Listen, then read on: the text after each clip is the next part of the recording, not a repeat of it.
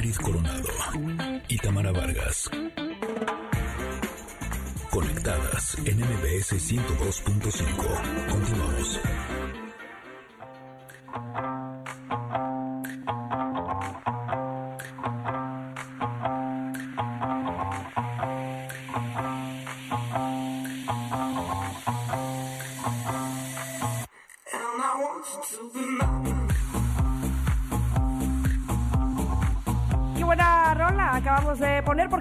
Ustedes ponen las canciones. Gracias por estarnos escribiendo en arroba conectadas MBS para decirnos qué canción de fiesta les gusta o marcándonos 5166125. En cabina está ya con nosotros sentada ahí con Ingrid en este momento. Regina Curi, a la que le, damos la bienvenida, le agradecemos muchísimo que esté con nosotros en Conectadas y que nos venga a presentar este libro llamado Girando en un tacón. Bienvenida Regina, ¿cómo estás? Muy bien, Tamara, muchas gracias por invitarme y gracias Ingrid por estamos aquí. Al contrario, estamos muy contentas de que estés con nosotras, sobre todo porque el tema de tu libro es un tema eh, no solamente muy interesante, sino yo lo describiría como un acto de valor muy creativo. nos gustaría que nos eh, contaras un poco eh, cuál es la temática de este libro para que nuestros connectors puedan saber a qué me refiero. Bueno, Girando en un tacón es un libro que escribí cuando salí de rehabilitación. Yo soy adicta a las drogas y al alcohol y cuando salí de rehabilitación me di cuenta de la enorme desinformación que hay sobre el tema, del gran prejuicio que hay de llamar a las adicciones como un vicio o de tachar sobre todo a las mujeres como unas como personas sin valor, sin, eh, sin carácter, sin nada y, y dejando al lado pues que la adicción es una enfermedad. Entonces eh, me animé a escribir mi historia, mi testimonio desde antes de consumir drogas, cómo, cómo fui creciendo en esta familia, pues normal, ¿no? Eh, eh, con mucho amor, pues iba yo a la escuela buena, este, tenía amigos, tenía todo, pero de repente... bueno, no de repente, siempre sentí como que no encajaba, como que como que quería encajar, pero no me sentía pues suficiente, ¿no? Y, y luego también pues, con este hermano gemelo tan perfecto, ¿no? Que, o sea, como que yo no, no me hallaba, no me hallaba. Porque además yo los conozco porque iban en la escuela conmigo. Ajá, éramos, compañeritas. Exacto. Este, y bueno, pues la primera vez que, que probé el alcohol, a los 13 años, fue muy chiquita. Eh, tuve esta recompensa positiva, o sea, sentí increíble, ¿no? Me, empecé en ese momento como a buscar estas conductas de riesgo, como consumir alcohol, como eh, me cortaba con tijeras, eh, em, si me decían, a ver, prueba esto, lo aspiras por la boca y se siente guau, pues también lo buscaba, ¿no? O sea, empecé a meterme a buscar estas sensaciones pues eh, o estas experiencias trascendentales, ¿no? Ese de pues de éxtasis y como de hacer la maldad y como de mm, sentirme importante porque las hacía, pero al mismo tiempo pues yo no le iba a decir diciendo a todo el mundo lo que iba haciendo, ¿no? O sea, todo era escondidas y de alguna forma estas estas conductas o estas cosas de riesgo me ayudaban, era como una manera de, de autorregularme, ¿no? De, de autorregular pues esta hipersensibilidad que, que, yo tenía o que tengo, ¿no? Porque es algo que pues está para siempre, nada más que uno va buscando otras maneras de autorregularse. Eh, y me fui, pues, obviamente metiendo las sustancias, cualquier sustancia psicoactiva, pues si la consumes suficiente tiempo y suficientes veces, eventualmente cruzas la línea del uso al abuso. Eh, ya cuando estás en el abuso, pues ya empiezas a tener consecuencias, blackouts, eh, este, convulsiones, empiezas a consumir otras sustancias también más fuertes como marihuana. Bueno, yo empecé con marihuana, con cocaína, con otros inhalantes, con otras, otro tipo de pastillas, pastillas de uso psiquiátrico, eh, anfetaminas. Y todo pues, en esta búsqueda de, yo cuando tenía 15 años yo era súper A eso iba. Ah. justo a eso iba. ¿A qué edad empezó todo, todo esto? Y, además me, me, lleva a otra pregunta que me causa mucha curiosidad. ¿Hasta qué momento o, cuánto tiempo pasó antes de que tu familia te dejara de ver como, ah, con Regina todo está bien? Ay, yo creo que mi familia nunca me vio como que todo estaba ah, no. Siempre dijo, esta niña trae algo. Esta niña trae algo. Es que no me, a mí no me gustaba estudiar, no me, no me gustaba estudiar. Me valía, o sea, no, no todo. Ajá y era muy rebelde, ¿no? En, esta cosa también de autorregularme o de, de, de, de, no sentir esta vida que me, que la sentía más que a lo mejor que las demás personas o que mi hermano, ¿no? Este, pues era súper rebelde, no estudiaba, entonces me- siempre me castigaban, o sea, siempre había conflicto conmigo de alguna forma, pero no crees que era la- una niña pesada, este, de esas que caen gordas, no, al contrario, o sea, era súper buena onda, do- a donde iba caía, caía bien, era muy buena para en el deporte, ganaba muchos trofeos y eso, entonces de alguna manera eso mantenía el equilibrio, pero evidentemente, pues cuando empecé a tener consecuencias, sobre todo cuando empecé a tomar, eh, en esta edad como 15, bueno, aunque empecé en los 13, tuve una consecuencia fuerte, pero siguió a los 15, los 16, y siempre eh, en esta cosa de encajar, eh, repito, a los 15 años era muy flaquita, muy popular, muy así, y de repente dejé de hacer ejercicio, me engordé 20 kilos, entonces también empecé con esta cosa de, de presionar a mi mamá para que me llevara al doctor de la dieta, ¿no? Con estas, hasta hace 25 años o 30 años, pues, habían 38 mil doctores de la dieta que te recetaban unas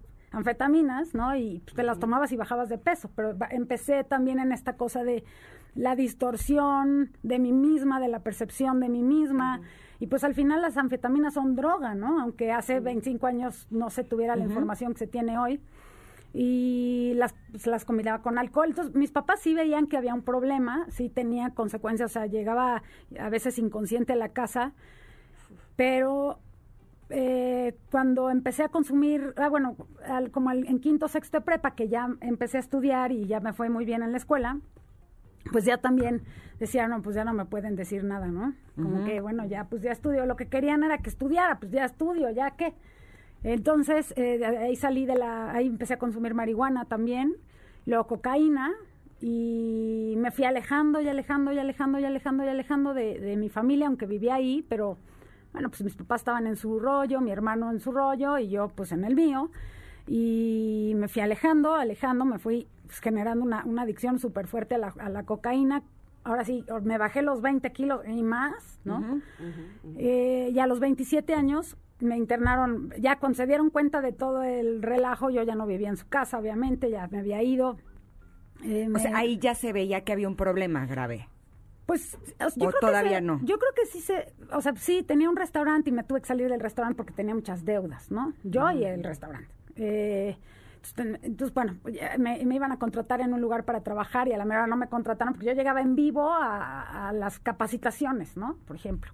Eh, estudié actuación, me, empecé a trabajar, pues, eh, trabajé con gente importante, hacía teatro, hacía cosas y pues lo fui dejando, lo fui dejando, o sea, mi- fui desmantelando mi vida de tal manera que pudiera yo chupar y, y drogarme, ¿no? Pero a ver, dime una cosa, porque eh, por lo que nos dices, no es que hubiera algún asunto muy fuerte en tu vida que te llevara a querer evadirte por medio de las drogas. ¿Qué es lo que hacía que quisieras consumirlas? Yo creo que la, la recompensa positiva, o sea, hay una cosa, hay gente que consume para evadir algún problema, ¿no? Y hay personas como yo, a lo mejor que eh, tenemos, si- siempre he tenido baja autoestima, por ejemplo, ¿no? Y en esta baja autoestima, pues este muy pobre sentido de pertenencia, que es pues que no te hallas, ¿no? Que pues sí tienes a tus papás, tienes a tu hermano, tienes a todo, pero sientes que no perteneces, ¿no? A ese lugar. Y de repente, pues una persona, hipersensibilidad, ¿no? Entonces, pues sientes lo bueno, pero también lo malo y generalmente nos volcamos hacia lo malo, ¿no? Y en el momento en el que en el que probé el alcohol la primera vez, que tuve esta recompensa positiva impresionante, o sea, la recompensa positiva es que cuando consumes o haces algo, obtienes una, un beneficio, ¿no? Recompensa positiva. Pues una persona que es- eh, se siente por muy debajo de la media, ¿no? Pues está como en su 50% de estado de ánimo, pues la recompensa positiva al 100 es del 50%. Una persona normal que no tiene esos rasgos o esos factores de riesgo, eh, pues se toma a lo mejor unas cubas y va a tener un 20% de, de recompensa positiva. La sensación va a ser menor.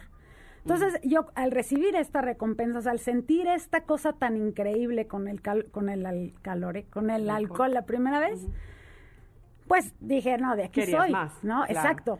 Y de alguna manera no era que me aliviara, pero quería sentir esta cosa hacia más, ¿no? Hacia la vida no me no me era suficiente. Oye, pero ¿no crees que ese 50% del que hablas, conforme ibas consumiendo, se iba reduciendo más? Por supuesto. Entonces la respuesta positiva cada vez era más grande porque necesitabas más para llegar a ese 100. Claro, Exactamente. o sea, sobria necesitabas más porcentaje. Exactamente. Y peor cuando te cuando con el consumo vas generando la adicción, vas generando tolerancia, que es lo que dices, ¿no? Que necesitas más para lograr el efecto que tienes al principio. Y así se va pues mutando a todas las sustancias que vas consumiendo, ¿no? No es que de repente ya consumes otra droga y entonces el efecto, no, o sea, cuando empecé a consumir tachas, pues el- la recompensa positiva de una tacha me duró la primera vez. Todas las 28 mil tachas que me comí después ya no tenía esa ese subidón, serio? ese rush, ese, sí, yo decía, a ver, voy a probar de esta, voy a probar de esta, voy a probar, y nunca, nunca tuve lo que tuve la primera vez, por ejemplo. Y eso pasa con todas las sustancias, mientras más avanza la adicción, mientras va más se va modificando la química cerebral, menos placer tienes. Si te, si te pones hasta el cepillo, Pero ya no pero placenteramente. ya no placenteramente, o sea, ya estás claro. nada más como, eh, eh, como es como un binge drinking, ¿no? Que tomas y tomas y tomas y tomas y tomas y tomas hasta ya desmayarte. Cuando ya no llegas Oye, al puntito este de, de estar como, ah, rico. exactamente. ese. O que ahí voy a platicar con alguien o así. Sí. Justo eh, eh, en Girando en un Tacón hablas de todo esto. Tú, eh, ahora, digamos, no es que estés del otro lado, pero estás en otro lado, sin, sin duda alguna, me parece a mí. Ajá. Y hablas de todo esto para...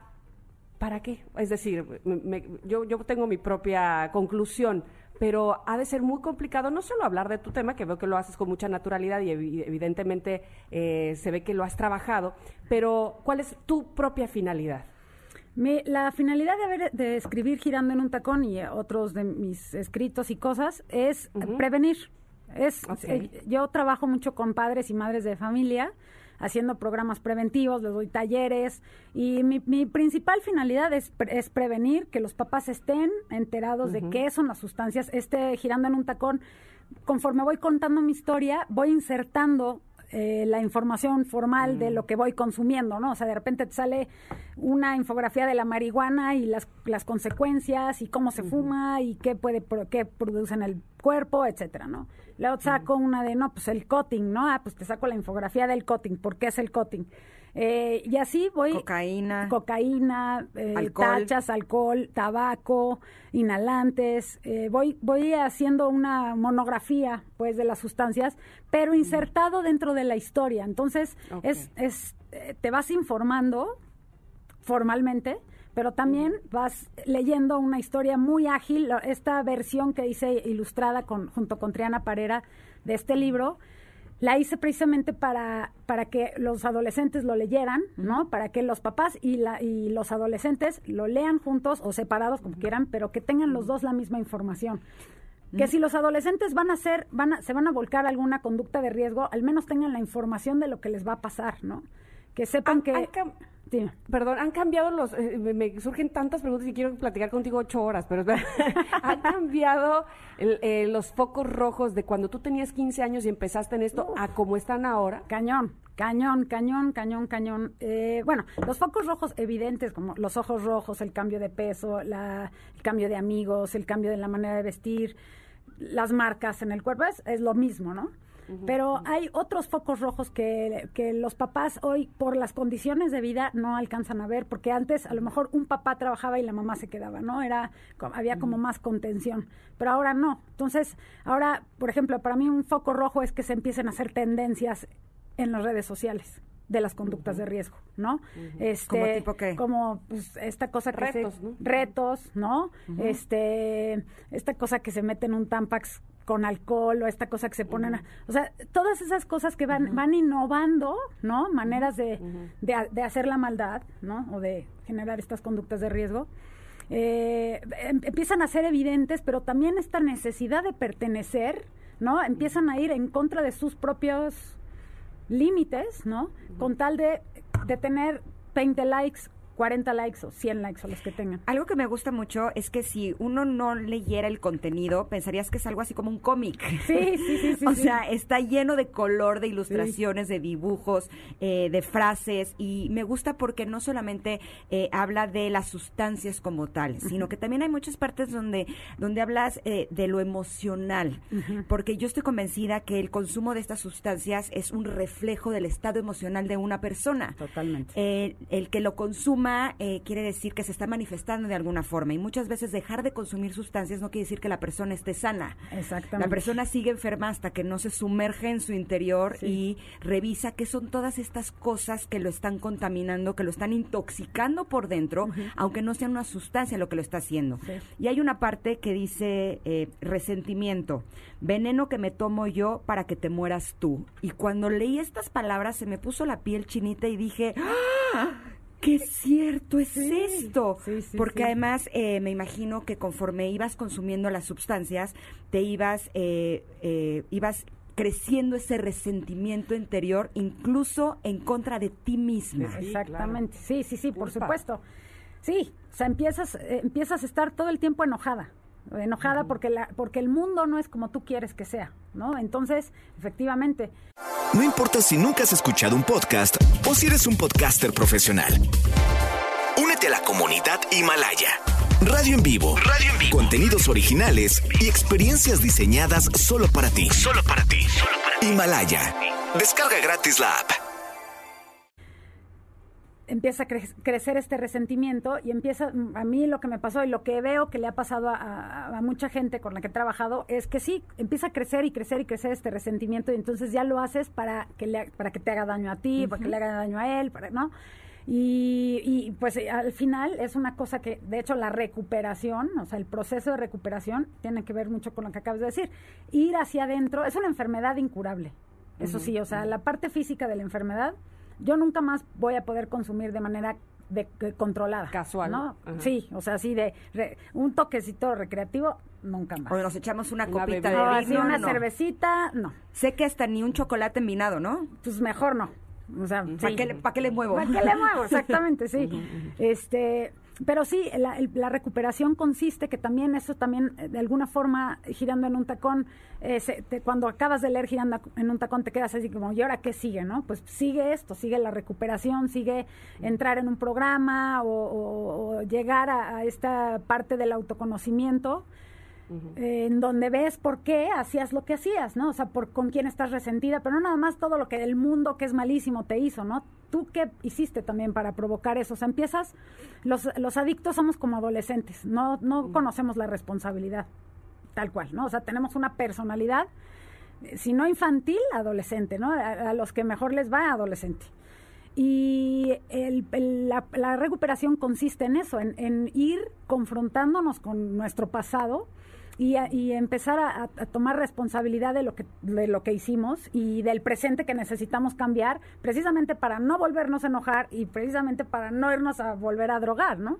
Es, eh, hay gente que se vuelve, se vuelve, no sé, los que se vuelven cristianos, los que van a doble A, los que se vuelven budistas, los que no hacen nada, como dices, ¿no? Pues el, el que el dejar de consumir solamente te va a detener que no sigas eh, en esta cosa física, ¿no? De la enfermedad, aunque de todas maneras Pero sigue no avanzando. emocional. Pero O sea, normalmente no- tiene otras manifestaciones. Exactamente, ¿no? Y el chiste, el, el- al final la recuperación in- in- eh, consiste en buscar una libertad a través de la responsabilidad, ¿no? O sea, conviertes tu vida en, en- en- te, te vuelves en alguien responsable, ¿no? Que no, no- sin estar echando la culpa, sin estar este viendo a ver quién te la hizo, ¿cómo dicen? Este, Sino quién te la paga. Sino quién te la paga, exactamente, ¿no? O buscando al muerto más fresco para llorarle, ¿no? Todas estas Pero cosas. sabes algo, cuando te escucho hablar, eh, tú estás describiendo a una persona que es adicta, pero ¿hasta qué punto no todos los seres humanos somos adictos a Sí. ciertas cosas que nos hacen daño y que no nos hacen bien? Todos hemos sentido resentimiento en algún momento en Sí. nuestra vida, todos hemos hecho cosas que nos dañan, hemos permitido situaciones que nos dañan, a lo mejor no, no por medio de una sustancia, pero sí Pero por medio de otra persona o de, de estar en una Permitir situación. maltrato. Exacto, exacto. Creer Y- que lo merecemos, en fin. Y pues todos eh, tenemos el trabajo de hacernos responsables de nuestra vida y de que todo lo que nos ha sucedido ha sido una elección. Exacto. Incluso estar con una persona que me hizo daño fue mi elección estar ahí. Sí, nadie te obligó. Correcto, Sí, correcto. Y cuando te escucho hablar, eh, yo estoy escuchando a una mujer que está sana. Y, y aun- Solo por hoy. pero todos somos así, o sea, Sí. ¿cuántas veces no quedamos atrapados en el victimismo, en la Sí. depresión, en la ansiedad, en la angustia, en meternos en problemas? Y yo creo que ese es un trabajo que tenemos todos los seres humanos, no solamente los que tienen adicción a una sustancia. Sí, lo que pasa es que de alguna forma no- yo lo tengo que hacer para salvar mi vida, ¿no? O sea, yo tengo que desarrollar herramientas que no traía, tengo que desarrollar herramientas para salvar mi vida, porque la manera en la que yo conozco que resuelvo es a través de las de consumir sustancias, ¿no? Entonces lo que lo que lo que hace la recuperación es que desarrollas herramientas para la vida, porque yo también me victimizo, porque yo también me resiento, porque yo también me enojo, porque todo el tiempo pues la vida es así. Pero Sigues en el camino, pues. Exactamente, ya sin hacértela tanto de tos, ¿no? Exacto, ¿sabes? Me encantó platicar contigo porque Ah, estoy igual. convencida de que muchas personas en casa tienen, eh, o, o ellos mismos se, se están identificando con lo que tú sientes, o tienen algún familiar, algún Sí. ser querido que esté pasando por esta situación, y seguramente van a querer saber más de ti Sí. y cómo pueden ayudarlos. ¿En dónde te podemos contactar? En Instagram estoy como Regina Curi, mi nombre es seguidito, K-U-R-I. En, en Twitter como Regina Curi o en mi página que es reginacuri.com. Y ahí me mandan un mensaje, un WhatsApp, un lo que sea, yo contesto de volada y con gusto atiendo lo que necesiten. Y por supuesto podemos localizar fácilmente girando en un tacón, ¿verdad? Girando en un tacón está en todo el país, en todas las librerías, online y no online. Exacto, para que se los regalen a sus chavos. Sí, ahora que viene Navidad. Y lo lean juntos, está buenísimo esa, esa recomendación. Y Sí. sabes aquí me, me- que me gustaría, Regina, ya que andas por aquí, si pudieras regresar otro día Sí. para que pudiéramos hablar de, eh, como un poco más a fondo, de cuáles son esas señales Órale. de que un chavo o que una persona está eh, en un estado de vulnerabilidad tal que podría caer en el mundo de las drogas Me y encanta. poder eh, tomar acciones eh, antes de que esto suceda Sí. para pues cambiarles las vidas desde el principio, ¿no? Sí, no, no, encantada de la vida. También podemos hablar de lo, con los, para los mamás y los papás de los Los factores de riesgo, los factores protectores, de todo lo que quieran. Feliz de la Perfecto. vida. Y que sepan que como tú, eh, pues se puede también estar eh, desde el punto en el que estás hablando el día de hoy, ¿no? Pues sí, también, todos tenemos el mismo chance. Sí se puede. Sí se puede. Exacto, sí se puede. Gracias. Gracias a ustedes. Gracias, Regina. Nos Gracias, encanta Tamara. tenerte con nosotras. Igual, Ingrid. Un corte, regresamos. Esto es Conectadas.